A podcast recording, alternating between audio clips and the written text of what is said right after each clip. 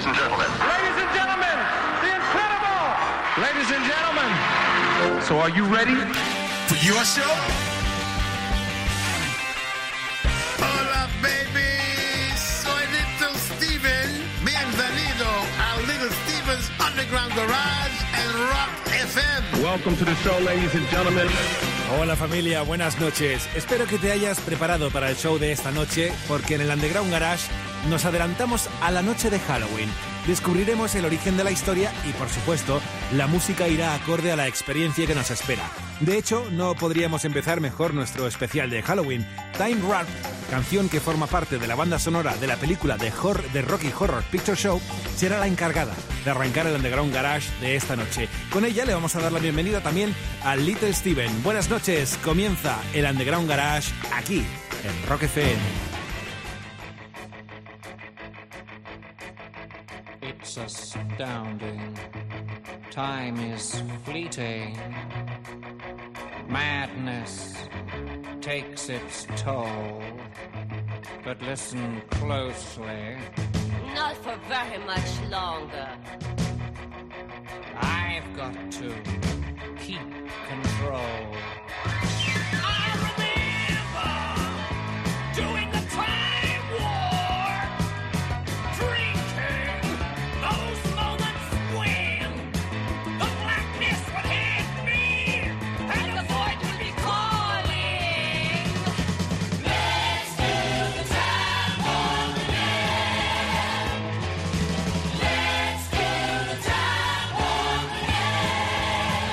Just a jump to the left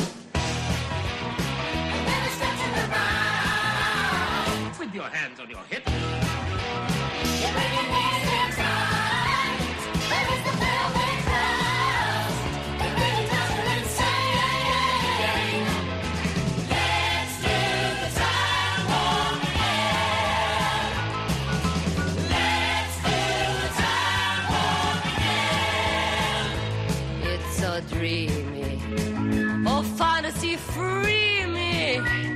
You can't see me. No, not at all. In another dimension. With voyeuristic intention. Well secluded. I see all.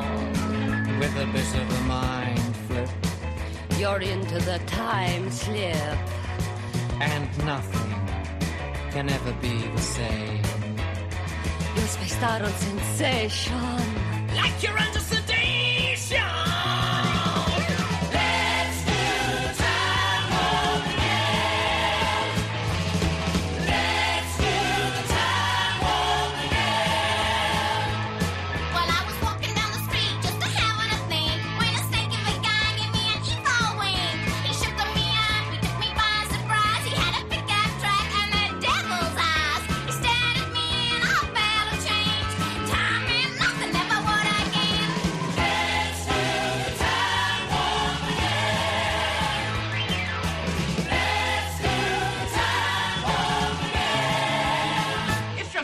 To the left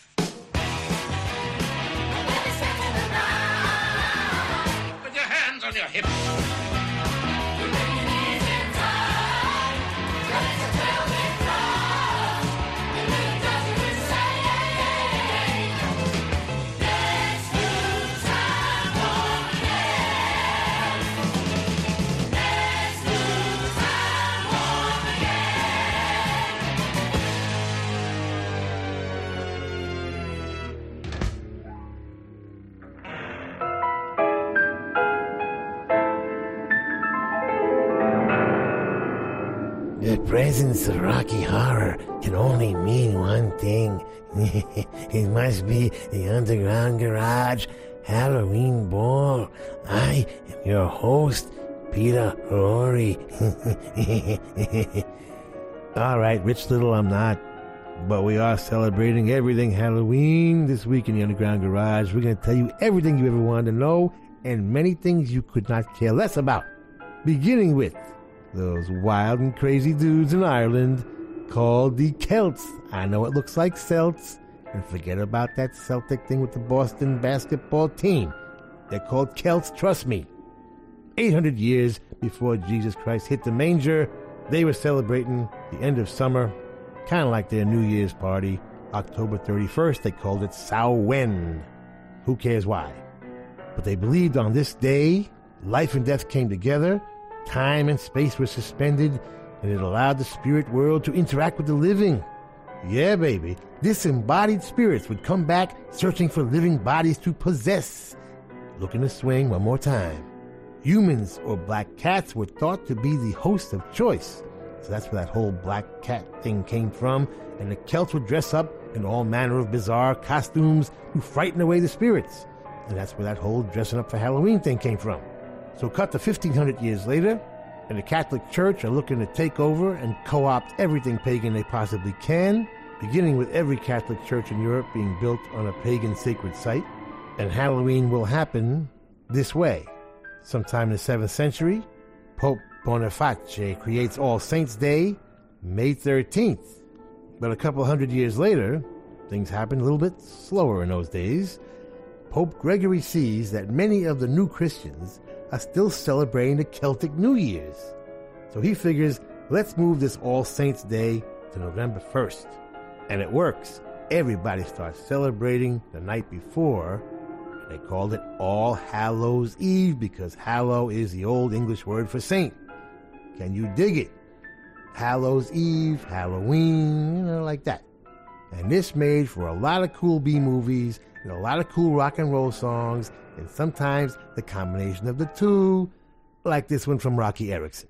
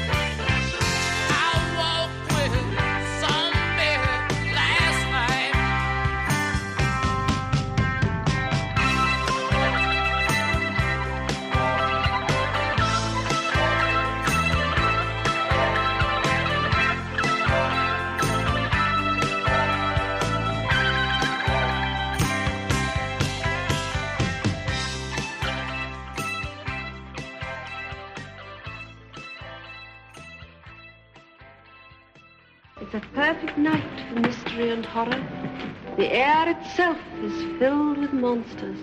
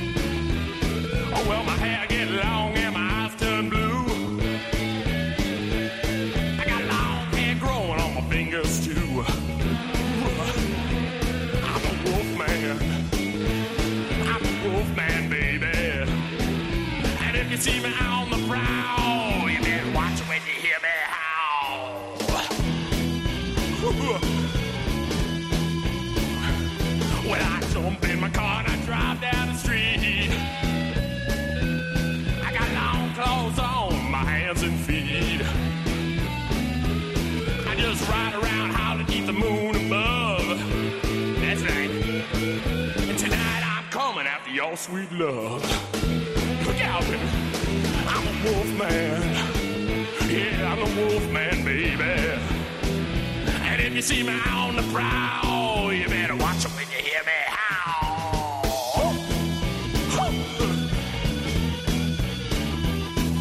Sycamore Pete.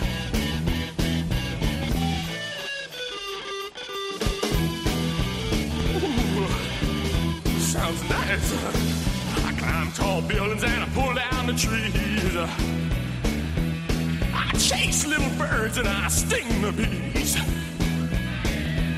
Oh, baby, don't just scream when I hold you tight. Cause I'm gonna eat your love tonight. That's right, baby. I'm a wolf man. Woo, I'm a wolf man, baby. And if you see me on the prowl, you better watch when you hear me.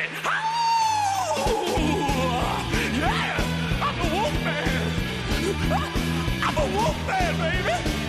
Yeah. You look like you could use a bite. And I sure could use a meal. Oh, yeah. Oh, oh. Oh, a chicken fricassee for me. Oh, bring me my steak sauce. Turn around, back up and hit me with that, baby. Oh, a rump steak. So fine. I'll be here playing music all through the witching hour, even if you do have something to do. Keep me turned on for a while, and I'll try my best to do the same for you.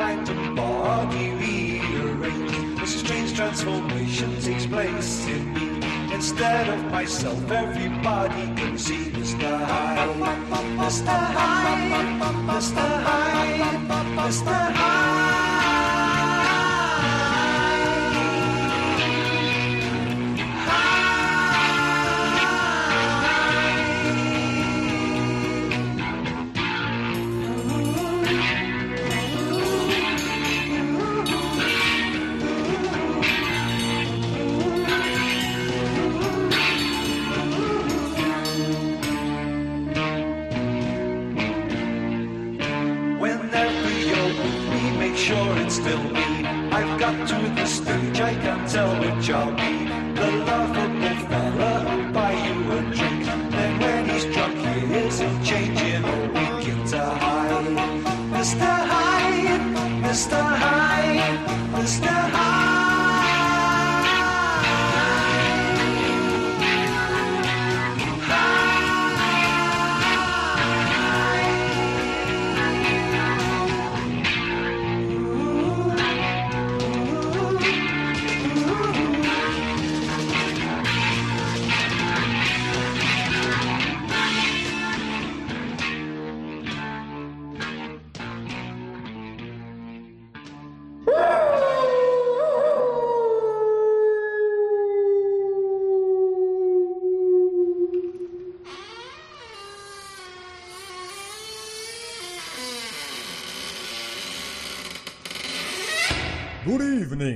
This is the professor. This is Buzz Hudson of the Waddle. And you're listening to Little Steven's Underground Garage. Halloween edition. Is that right, Master? Certainly, Igor. It's a show you can sink your teeth into. I got the funniest feeling How about that girl of mine. The way she looks at me sometimes can put a tingle up my spine. She wears a whole lot of makeup. I wonder what she's trying to hide. I never see her in the daylight, but she always comes a creeping in the night. Yeah, Dracula's daughter, come out of your grave. Dracula's daughter, 'cause it's who I crave. Dracula's daughter, I don't care if you're fine. I only wanna see you tonight. I met my baby at midnight.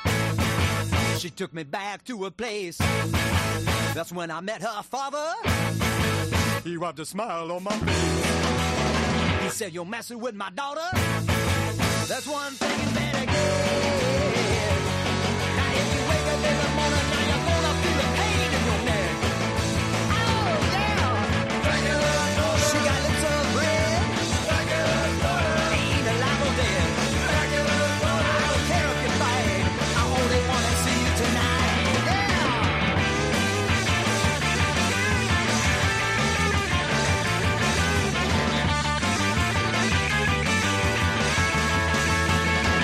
said, now, baby, I'm leaving.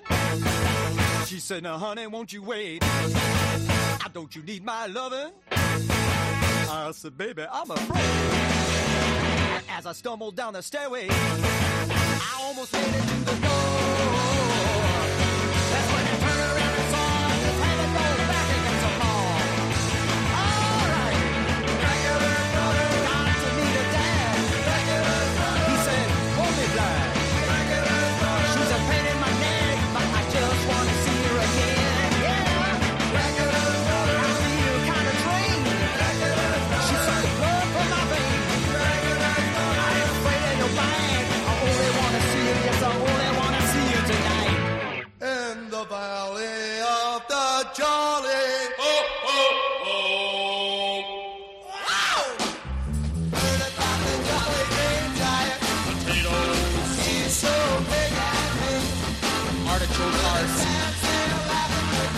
On his hip, then he hits you with the can of beans.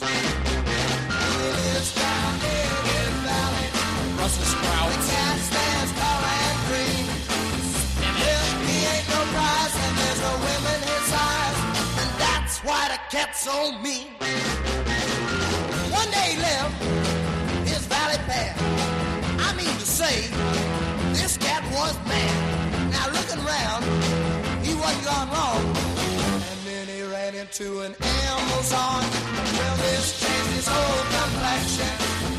He had never seen such beautiful sight. For it, he looked at her, and she looked at him, and she almost passed out from fright. He looked at her, thought, what a dilly. He touched her once, she slapped him silly. This was something he had never sensed. He looked at her as she commenced. Now listen, pal, this ain't no fluke. I can't see going with the big green coot. You've heard about the jolly green giant. Don't let his troubles cross your mind. Sorry, Stocks. He couldn't get solid, so went back to his valley. The cat was colorblind.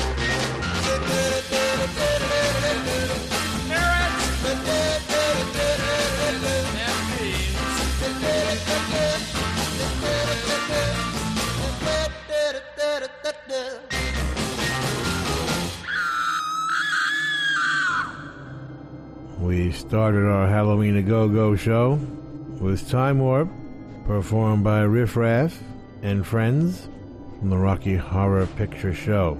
Riff Raff actually being the author, Richard O'Brien, and Lou Adler producing the record and the movie. One of Lou's many very cool things he did in his life and is still doing. I Walk with a Zombie. What would Halloween be without that record? It would be Easter, that's what. Roky Erickson and the Aliens. Now available on the Halloween A Go Go soundtrack from the movie yet to be made. Yeah, get it at all your finest record stores. There's still a few standing. Get in there, baby. I'm the Wolf Man, says Rudy Protrudy. and the Fuzz Tones, also on Halloween A Go Go. Dr. Jekyll and Mr. Hyde was The Who, courtesy of bass player John Entwistle, B side of Magic Bus. Those Wacky Woggles with Dracula's Daughter, written by bass player Patrick Buzz Hagstrom O'Connor. Buzz still there with Dan Electro, the Professor, and of course Fleshhammer, having replaced Mighty Montague, who we tragically lost way too soon. The Woggles remain one of the great live performing bands on the planet. Jolly Green Giant was the Kingsmen, which they stole from Big Boy Pete by the Olympics, which they covered from the Don and Dewey original. Lynn Easton, the cat that took over the Kingsmen, the drummer that became the singer.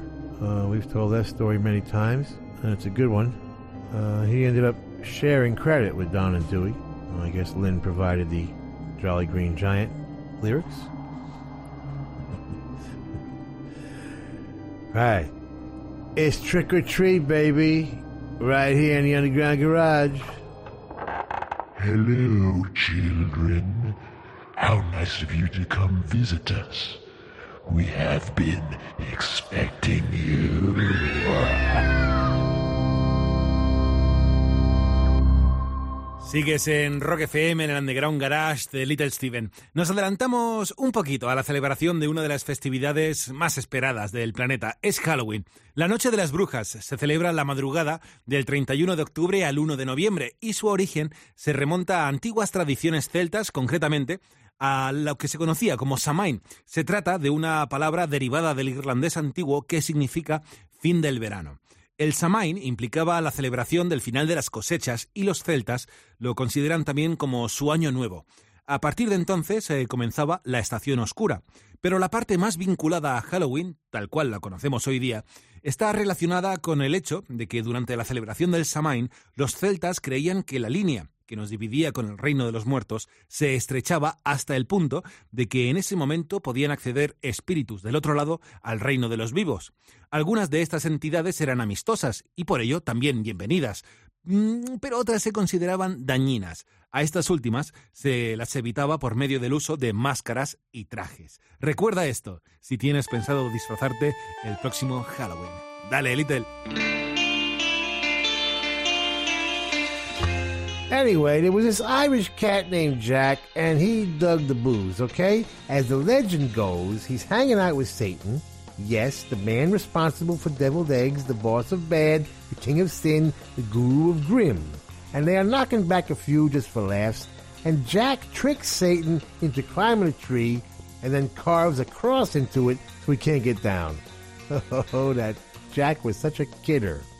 Long story short, he lets him down, but now the devil owes him one. So when Jack checks out, he gets to heaven, and they won't let him in because they had space for only one boozer, and they were saving that for Dean Martin. So just as they're about to grab him and bring him into hell, he cashes in his market with the maitre d' of malice, and the devil says, "Listen, I can't help you with the whole heaven thing. I got a little problem there. You know what I'm saying? But I'll tell you what I can do. I can get you into purgatory. Some deal, thinks Jack. But okay, he takes a single ember from the devil to light his way through the frigid dark forest, which was the whole Irish purgatory limbo deal. So the myth gets a little unclear at this point, but either Jack or the devil puts the lit ember into a turnip to make it glow, you know, a carved out turnip thing. I guess it worked because when the Irish came to America in the 1840s because of the potato famine, they couldn't find turnips, so they started using pumpkins. And so Jack with the pumpkin becomes Jack O' Lantern. You dig? And that's the name of that tune.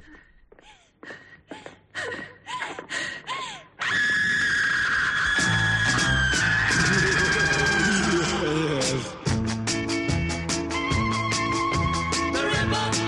Check the river! There's a man walk the streets of London late at night. A little black bag that's oh so tight. He's got a big black cloak hanging down his back. Well that's a one big cat I just hate to fight. Well, I walk down the street, every girl he meets says your name, blah,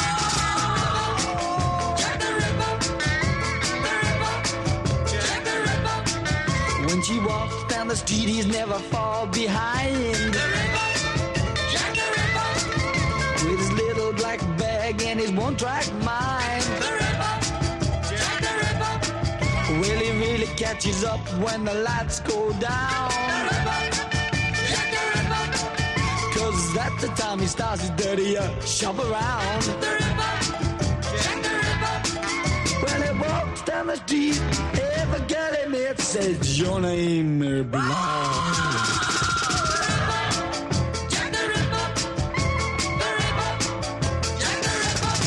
Scotland never catch him, cause he's a much too clever. He's much too clever. Mm,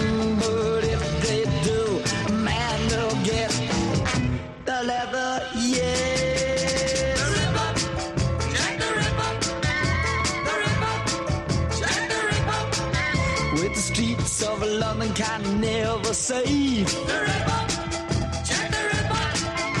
Whenever Jack the Ripper ever shows his face. The Ripper, Jack the Ripper. So you pretty little girlies take my advice. The Ripper, Jack the Ripper. And don't walk the streets of London late at night. The Ripper, Jack the Ripper. Well, he walks down the street, every girl he meets says your name, blah, blah.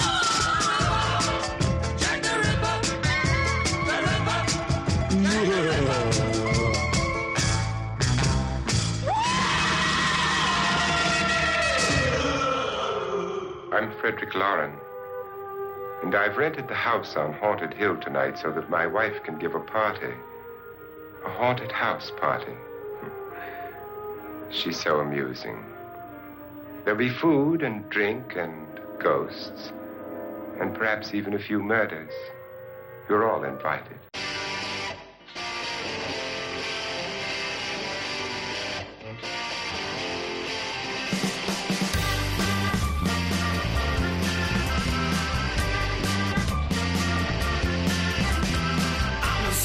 Soul surfer man, and I ride the cosmic waves.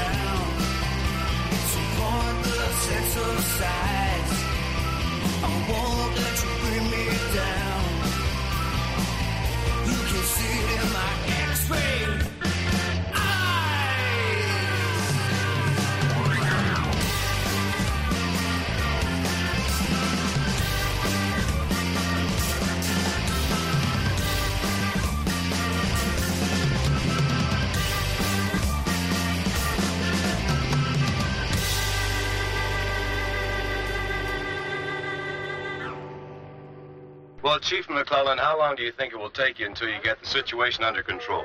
Well, that's pretty hard to say. We don't know how many of them there are. We know when we find them, we can kill them. Are they slow moving, Chief? Yeah, they're dead. They're all messed up.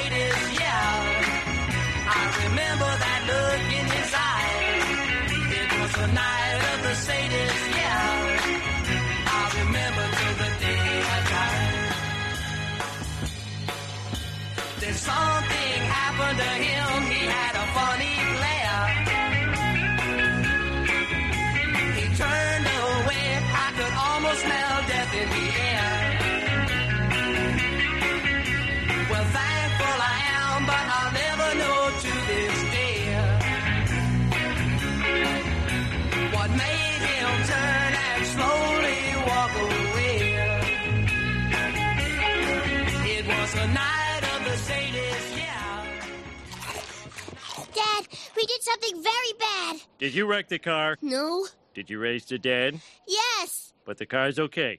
Uh huh. All right then.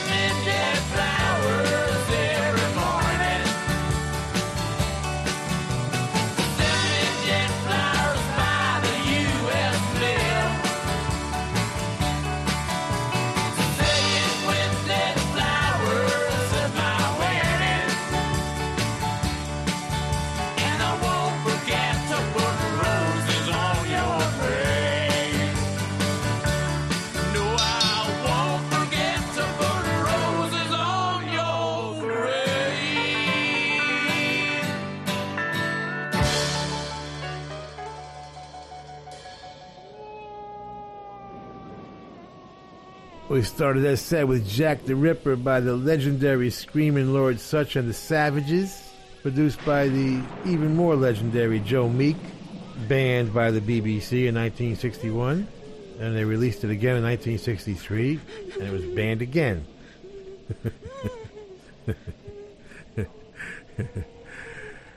Man with the X-ray eyes from Jarvis Humby, out of England.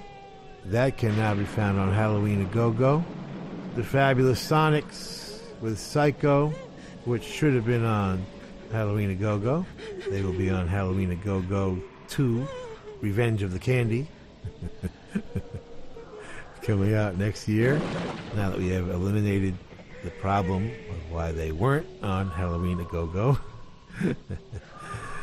yeah, real cute stuff going on there. Produced by the amazing Buck Ormsby and Kent Morrill, way ahead of their time. They also being members, of course, of the Wailers, the godfathers of garage rock in America.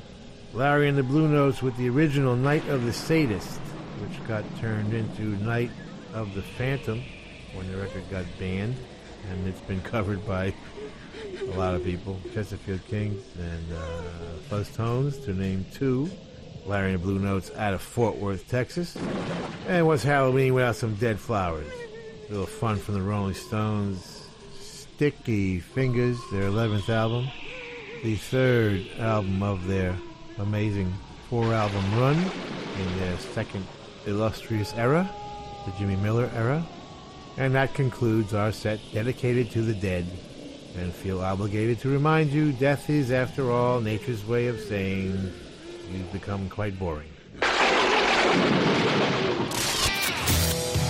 Estás escuchando Little Steven's Underground Garage en Rock FM. Hola, soy Alex Clavero, el francotirador. Cada mañana intento demostrarle a mi madre que tengo un curro de verdad, pero no cuela. Voy a hablar de supersticiones. ¿Sabéis lo de que si rompes un espejo tienes siete años de mala De mala suerte? Dice mi novia, desde que rompí el espejo ese me veo muy mala cara. Digo, mírate en otro.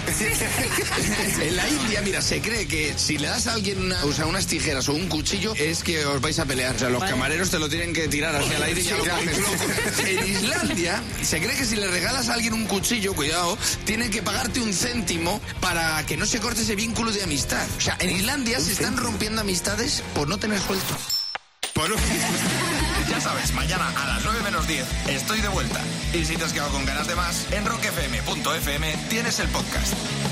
Cada mañana de 6 a 10, rock y diversión en Rock FM con El Pirata y su banda. Somos Rock FM.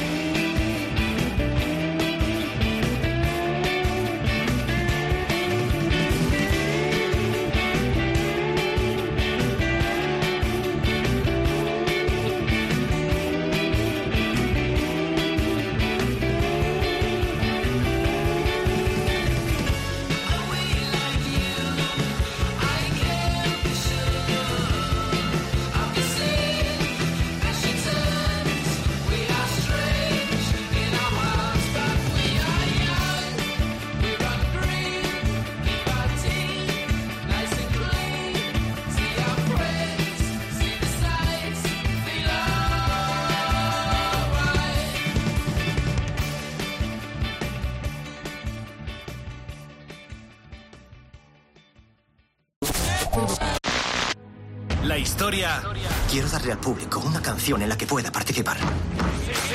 ya está en la gran pantalla. La banda sonora por fin a tu alcance. Rock FM presenta Bohemian Rhapsody, la banda sonora. Disfruta por primera vez de algunas canciones inéditas de Queen en el legendario concierto Live Aid de 1985. Un CD de 22 canciones que además incluye remezclas exclusivas de la película y más sorpresas. Bohemian Rhapsody, la banda sonora. Imprescindible para los fans de Queen. Encuéntrala ya en tu tienda de discos. Estás en el Underground Garage de Little Steven aquí en Rock FM. Nos encontramos en plena celebración de Halloween. Bueno, nos hemos adelantado un pelín, pero en todo caso, ¿sabes de dónde viene la costumbre de tallar una, una calabaza en esta época? Pues la tradición viene de una vieja leyenda irlandesa también, la de Jack O'Lantern. Una de las versiones cuenta que un astuto granjero engañó al diablo y consiguió atraparlo empleando una cruz, y solo lo liberaría a cambio de no llevarse su alma. El diablo accedió y perdonó, a Jack. Sin embargo, el día que le llegó la muerte a Jack, no le fue permitido entrar en el cielo y el diablo le prometió no llevarse su alma, de modo que quedó condenado a vagar por el mundo por la eternidad con, con la única compañía del fuego fatuo que le lanzó el diablo y que nunca se apagaba. Jack introdujo el fuego en el interior de una hortaliza y vagó por siempre jamás sobre la tierra. Eso es lo que cuentan. Todo tiene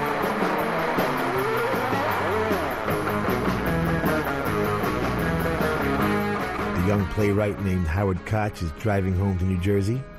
He's just accepted his first paying job and he's already regretting it. His boss is a guy named Orson Welles, who is 13 years younger than he is and a real nutcase.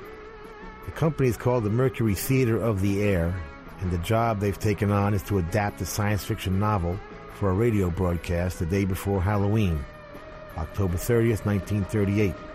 Orson Welles had considered Arthur Conan Doyle's The Lost World and M.P. Shiel's The Purple Cloud, which Prince later adapted into a whole career, but in the end went with H.G. Wells' War of the Worlds. Now, Howard Koch was the lucky guy doing all the adapting, which meant he not only had to rewrite every five minutes to include everybody's ideas, but had to change all the locations from England to America. And by the way, after it was all said and done, H.G. Wells so didn't recognize his own work, he demanded an apology and a retraction from all concerned. but anyway, Howard Koch stops at a gas station, buys a local map, closes his eyes, and stabs a pencil into it. Grover's Mill, eight miles east of Trenton, contained the grand total of one mill pond, a food store, a general store, and a gas station. It was about to become the center of the universe. You know the situation we got now, the saturation of media everywhere, all kinds of competition for our attention, media people always complaining about our fragmented society and diminishing audience and all that. Well, in 1938, they didn't have that problem. Radio was king, baby. You went out in the field and counted corn stalks or you listened to the radio. That's it. The estimated audience for the War of the Worlds broadcast was 6 million people. and they weren't number one. the number one show at the time was, I swear to God, I'm not making this up, The Charlie McCarthy Show, a ventriloquist act on the radio. you can't make this stuff up. Now, just think about that for a minute. A ventriloquist act on the radio.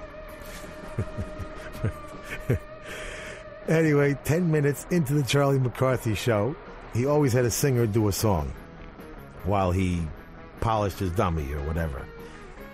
It is estimated that at that moment, in the most dramatic example of channel surfing ever recorded, somewhere between two and three million people changed the channel and stumbled into what sounded like a news broadcast of Mars attacking the Earth. Here's a little taste. Ladies and gentlemen, ladies and gentlemen, here I am, back of a stone wall that adjoins Mr. Wilmer's garden. From here, I get a sweep of the whole scene. I'll give you every detail as long as I can talk and as long as I can see. More state police have arrived. They're drawing up a cordon in front of the pit. About 30 of them. No need to push the crowd back now. They're willing to keep their distance. The captain conferring with someone. Can't quite see who. Ah, yes, I believe it's Professor Pearson. Yes, it is. Now, now they've parted, and the professor moves around one side, studying the object, while the captain and two policemen advance with something in their hands. I can see it now. It's a white handkerchief tied to a pole. Flag of truce. If those creatures know what that means, what anything means. Wait a minute, something's happening. Humped shape is rising out of the pit. I can make out a small beam of light against a mirror. What's that? There's a jet of flame springing from the mirror, and it leaps right at the advancing men. It strikes them head on. Lord, they're turning into flames. Now the whole field's caught by the woods, the barns, the, the gas tanks, tanks of the automobiles, spreading everywhere. It's coming this way now, about 20 yards to my right. All right, so you get the idea, right? There were four disclaimers during the broadcast, but if you tuned in after the first one, which opened the show, the second one wasn't until 40 minutes later. By then, thousands of people were in a total panic. The roads were filled leaving town, bridges in gridlock, thousands hiding in cellars buying guns, wrapping their heads in wet towels to protect themselves from Martian poison gas. We've heard all these stories. But did you know that the whole thing was a psychological warfare experiment conducted by the Princeton Radio Project? The effects of the broadcast were studied and published in a book titled The Invasion from Mars A Study in the Psychology of Panic. Interesting experiment at a lot of folks' expense. In her column for the New York Tribune, Dorothy Thompson wrote Mr. Orson Welles and the Mercury Theater of the Air have made one of the most fascinating and important demonstrations of all time. They have proven a few effective voices, accompanied by sound effects, can convince masses of people of a totally unreasonable and completely fantastic proposition as to create a nationwide panic. They have demonstrated more potently than any argument, demonstrated beyond a question of a doubt, the appalling dangers and enormous effectiveness of popular and theatrical demagoguery. Hitler has managed to scare all of Europe to its knees, but he has an army.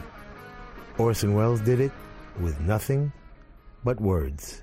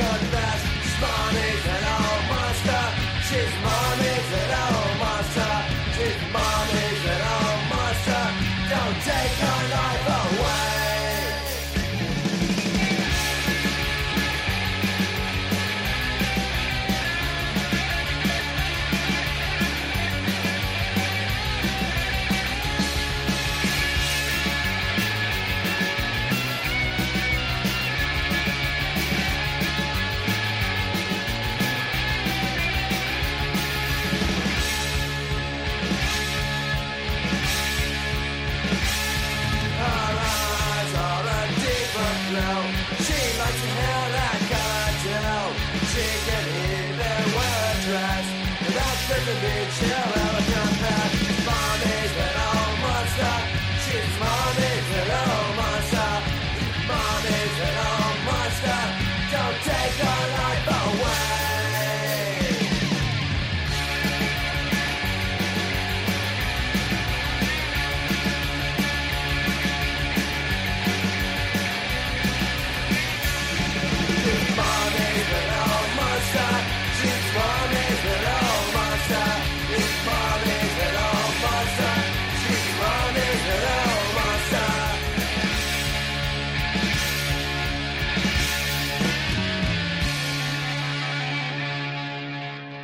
Sandra, what are you going to do?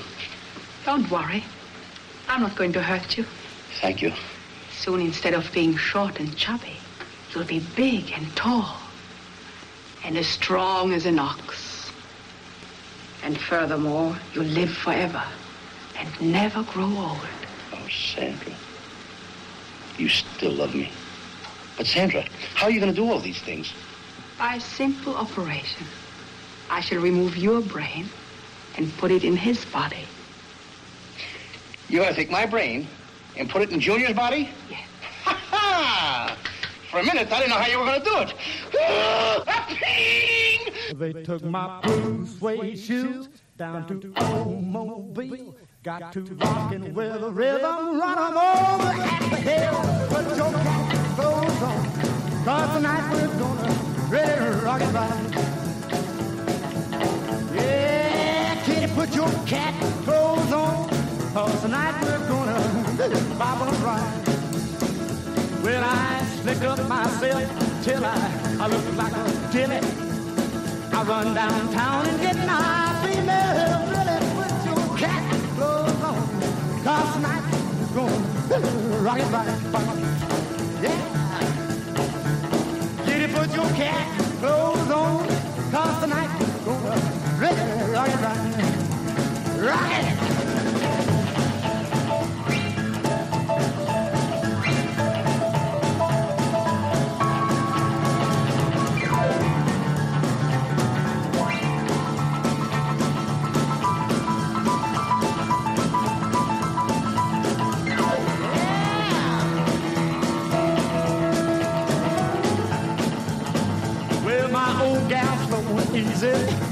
all the Hellcats know. She gets that poppin' beat, she knocks the polish off her clothes. Your cat goes 'cause tonight we're gonna rock it right. Yeah, kitty, put your cat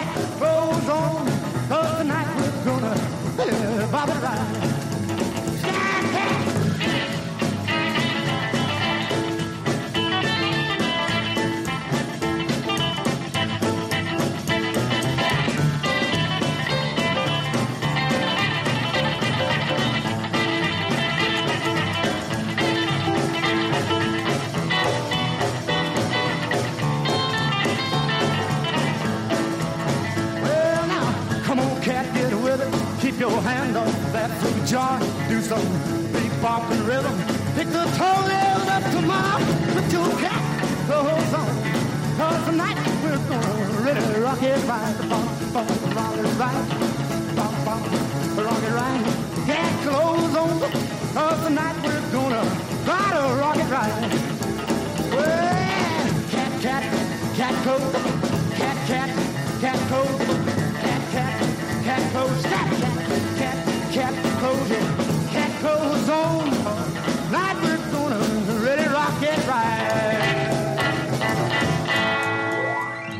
Darling. This is Elvira, the mistress of the dark. You are with little Steven in his underground garage. Ooh, it's just as exciting as that first time you sink your teeth into someone's neck.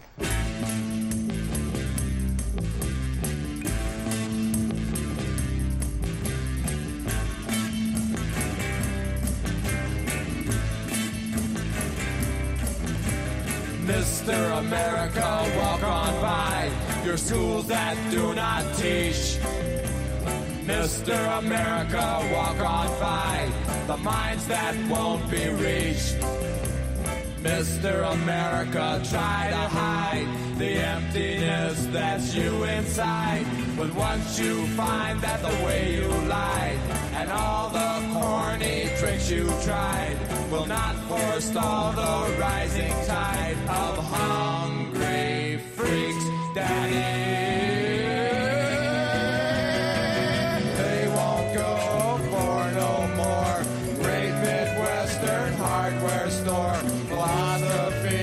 Turns away from those who aren't afraid to say what's on their minds.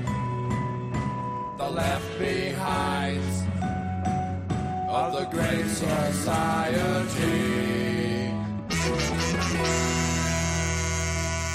Mr. America, walk on by your supermarket dream. Mr. America, walk on by the liquor store supreme. Mr. America, try to hide the product of your savage pride, the useful minds that it denied. The day you shrugged and stepped aside, you saw their clothes and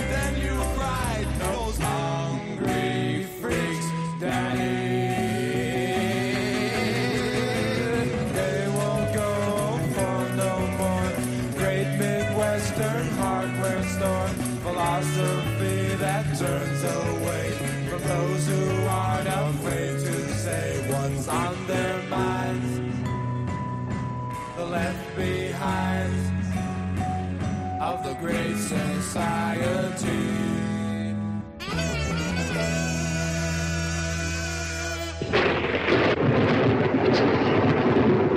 It's alive. It's alive. It's moving. It's alive. It's alive. It's alive. It's alive. It's alive.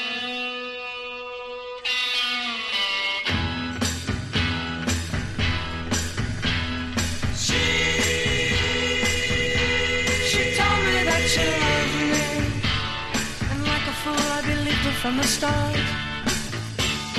She,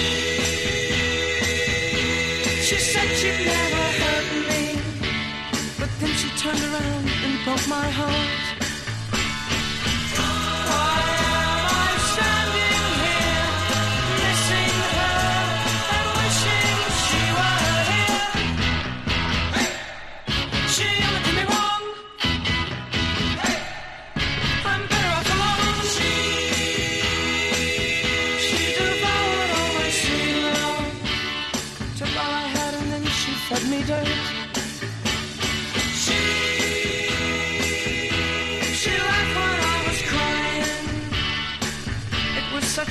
To see the way it hurt.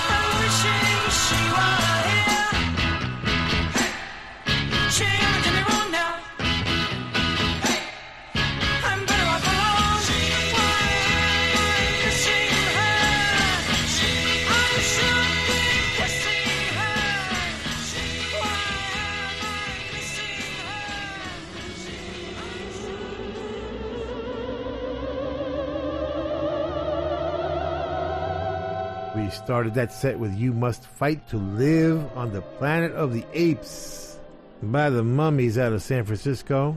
Larry, Maz, Trent, Russell, somebody reach us. Mommy's Little Monster Social Distortion from the very first album. Mikey Ness and the gang. A little Billy from Carl Perkins. Put your cat clothes on and go trick or treating. Carl wrote it. Sam Phillips produced it. And Jerry Lee Lewis sitting in on piano. That can now be found on Halloween a Go Go. Hungry Freaks Daddy could only be the mothers of invention. Written by the brilliant and irascible Frank Zappa. and produced by Tommy Wilson. He definitely got around in those days. Who remembers that wonderful B movie She? Ursula Andress, as I recall. Well, Tommy Boyce and Bobby Hart saw it, and they wrote a song for Ursula for the Monkees. right on, boys. it's on the Monkees' second album, More of the Monkees, and produced by the great Jeff Barry. So let me get this straight. All year long, parents tell their children don't take candy from strangers. Then on Halloween, whatever, right? You're here for some Halloween treats? Well, how about a plate of rotting maggots?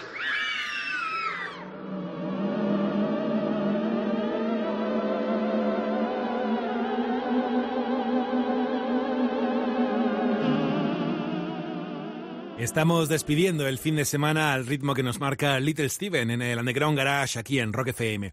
Y bueno, a estas alturas del show toca detenernos en uno de los momentos que ya son clásicos del garaje, la canción más chula de la semana. Esta noche, Little Steven nos propone encontrarnos con Wild Evil and the Trash Bones, presentando la canción Digging My Grave. Todo tuyo, Little.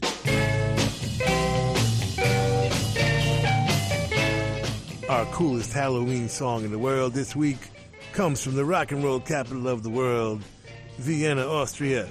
Please welcome to the underground garage stage, six feet down, Wild Evel and the Trash Bones.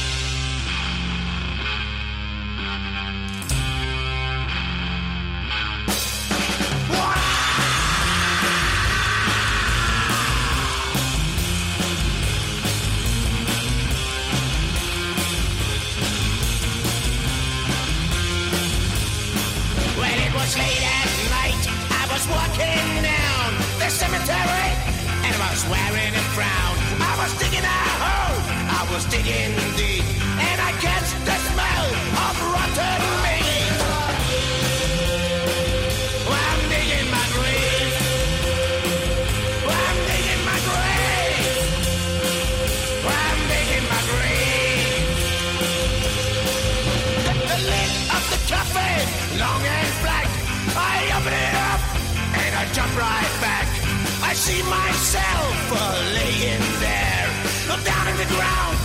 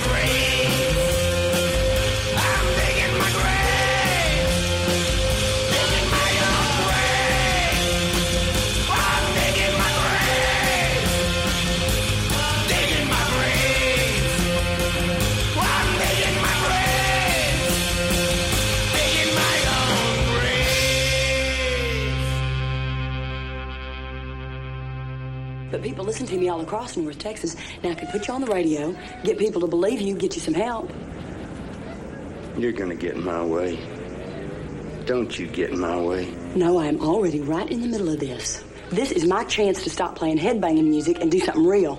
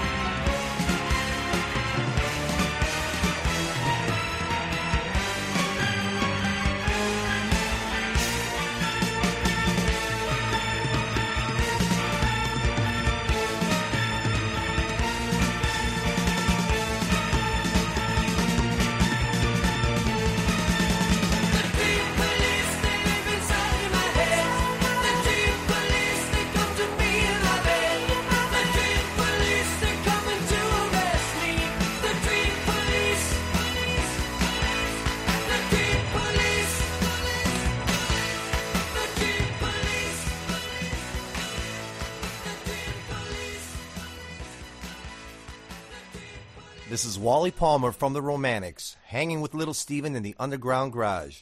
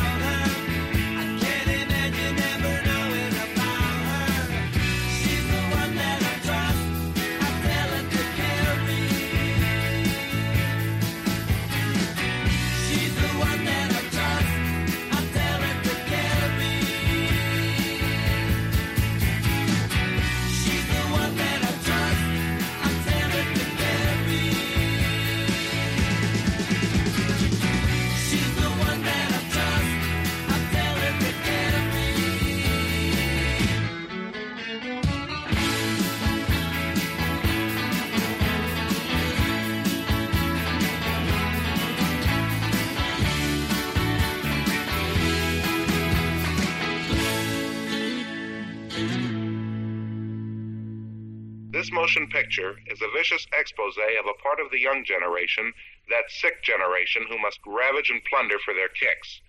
Scenes of such brutal honesty will be shown on this screen that we strongly recommend that impressionable young people, or those people of any age, who are upset or affected by scalpel slashing, arm twisting, axe hacking motorcycle maniacs, now close their eyes for the remainder of this coming attraction, and further recommend these people do not attend any showing of this film. Thank you.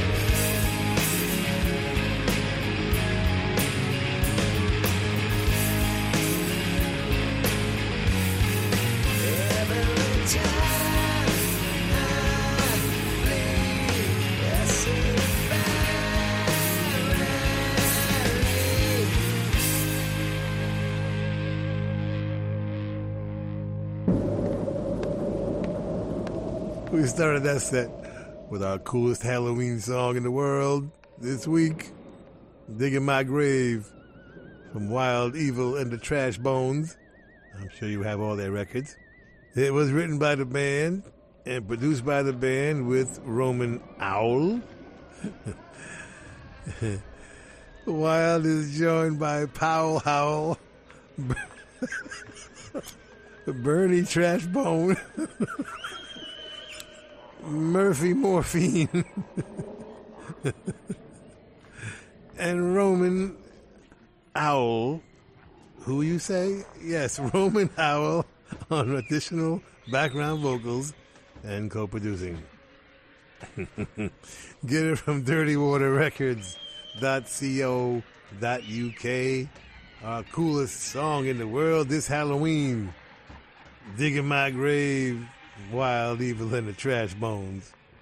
Dream Police from the very cool Cheap Trick out of Rockford, Illinois. Title track of their fourth album. Big hit, written by Ricky Nielsen and produced by Tom Werman. Over to Detroit for the Romantics. Oh, celebrating Halloween Carrie style. Tell it to Carrie. Wally, Mikey, and original drummer Jimmy Marinos writing that one. And we moved over to Chicago for one of our favorite bands, Shadows of Knight, who captured Carrie's state of mind right after that paint hit her on the head. Alone.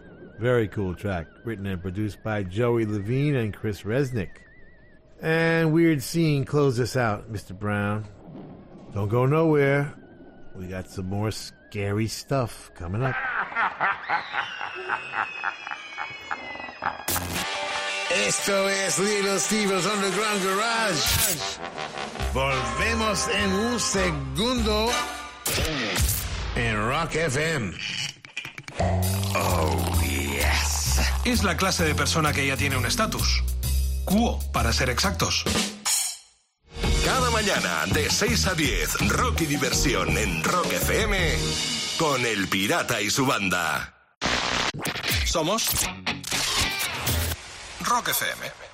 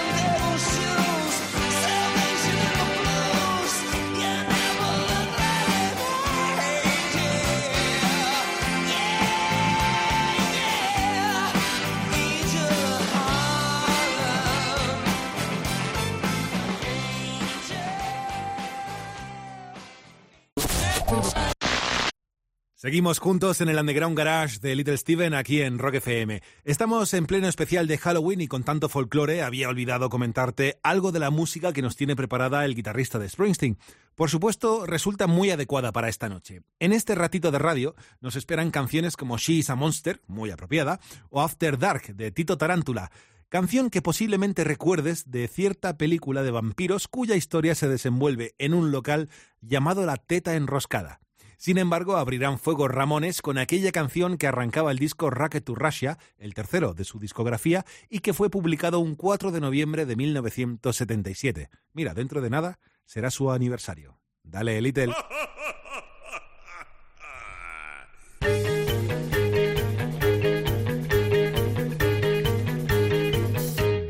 there, this is Saturday.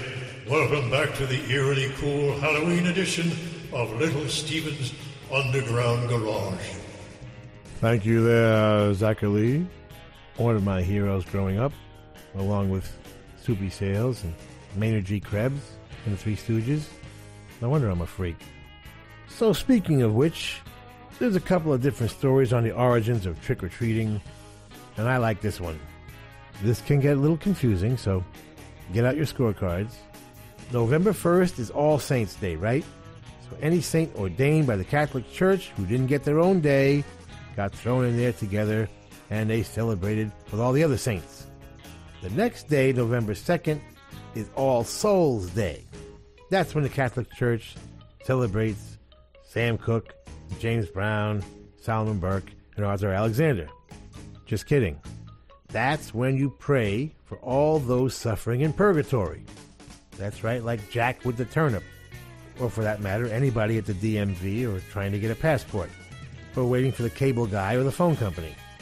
So, anyway, somewhere in Europe in the 9th century, some enterprising homeless dude starts a custom called souling, S O U L, on All Souls Day, which meant going from house to house begging for soul cakes, which was like a muffin type thing, a scone or something. You know, a pre Enlightenment Twinkie. And somehow that got combined with the Celt thing of dressing up in scary costumes to keep from getting possessed, and it all got mixed together, and the result was the Ramones.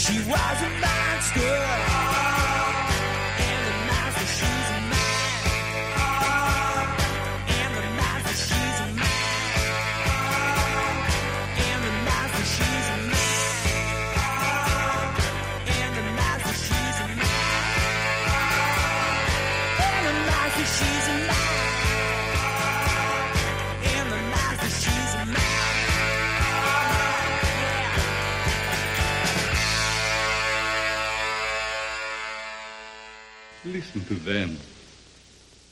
Children of the night. What music they make.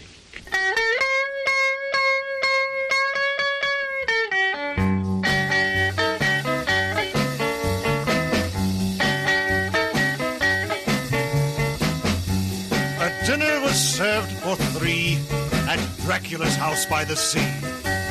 The orders were fine, but I choked on my wine when I learned that the main course was me.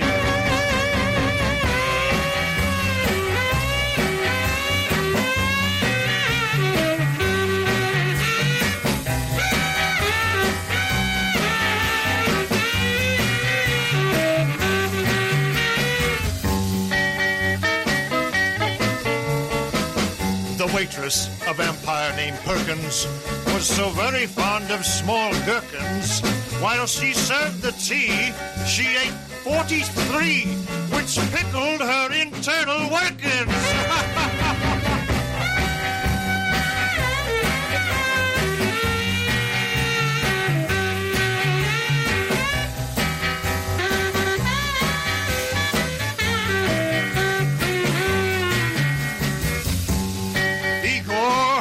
The scalpels go on the left with the pitchforks. Igor, Igor. What a swimmer is Dracula's daughter, but her pool looks more red than ought to. The blood stains the boat, but it's easy to float, cause blood is much thicker than water.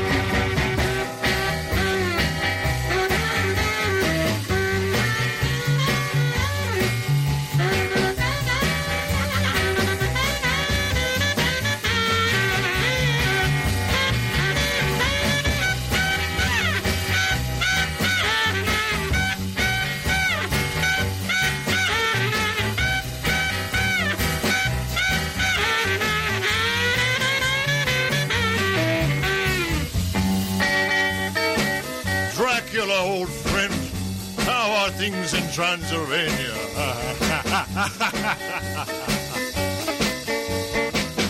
For dessert, there was batwing confetti and the veins of a mummy named Betty.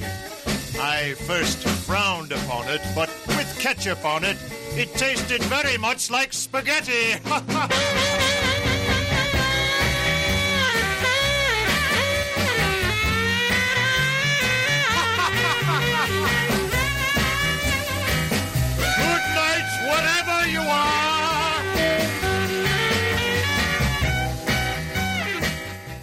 Hi, this is Davie Allan. You're with Little Steven, who's scaring up some cool sounds for Halloween in the underground garage. You better ask my mama how to make a monster.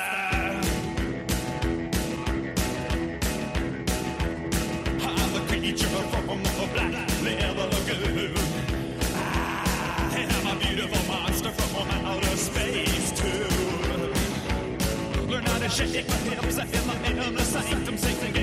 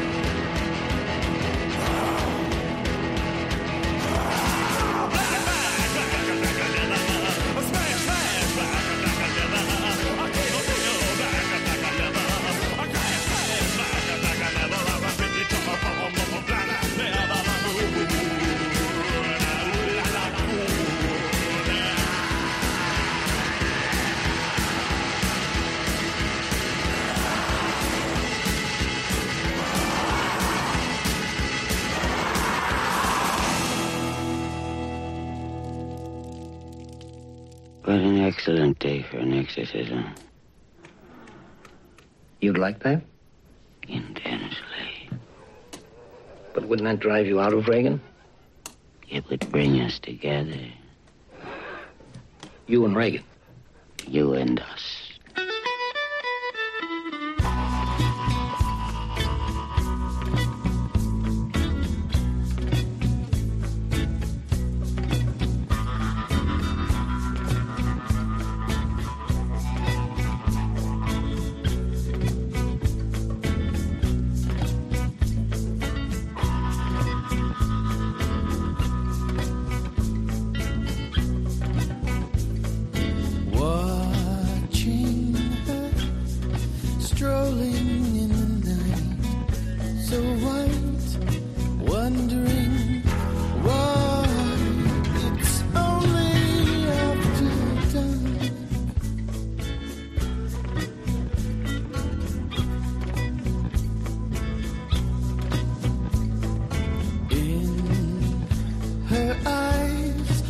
distant firelight burns bright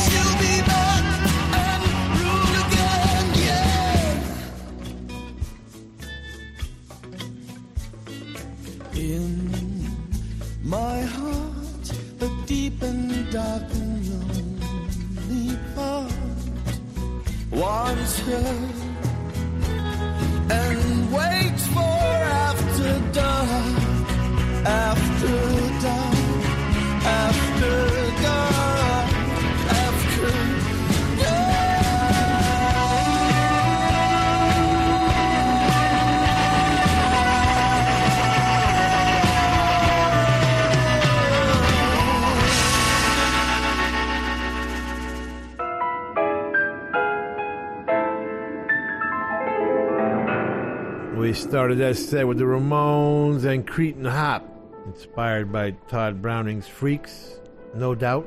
Back to Australia for the stems. She's a monster, now available on Halloween a Go Go. Oh, yeah, it's a hell of a collection. No pun intended.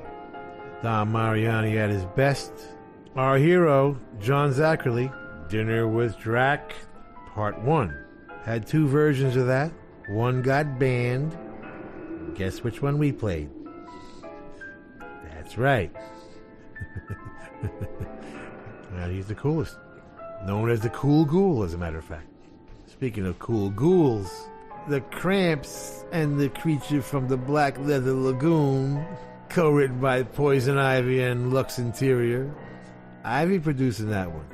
And we ended the way the sensual revelry ended in that fantastically cool flick from dusk till dawn.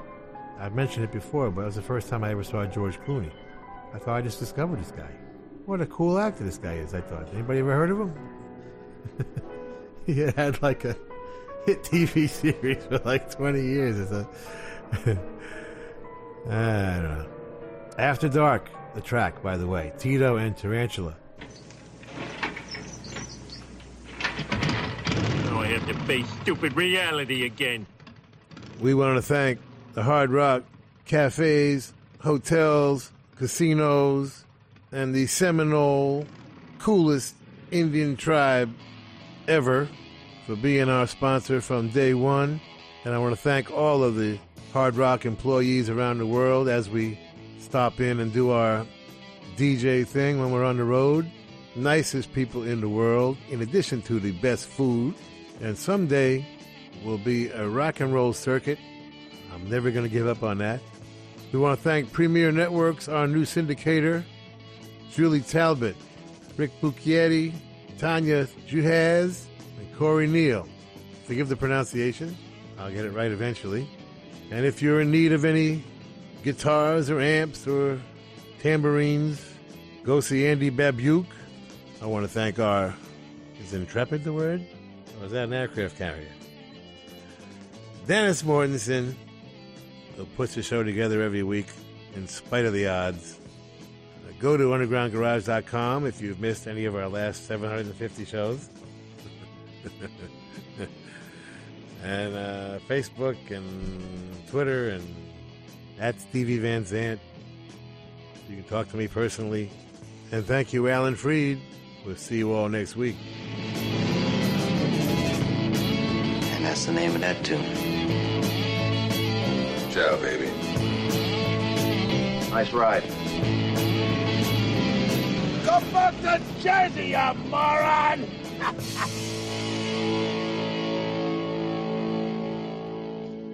That's entertainment. That's entertainment.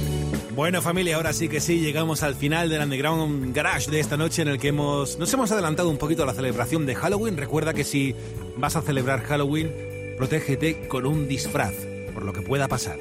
En fin, yo soy Carlos Medina, espero que hayas disfrutado de esta noche con Little Steven en el Underground Garage y el domingo que viene a partir de las 10 nos encontramos nuevamente aquí en Rock FM. Feliz semana.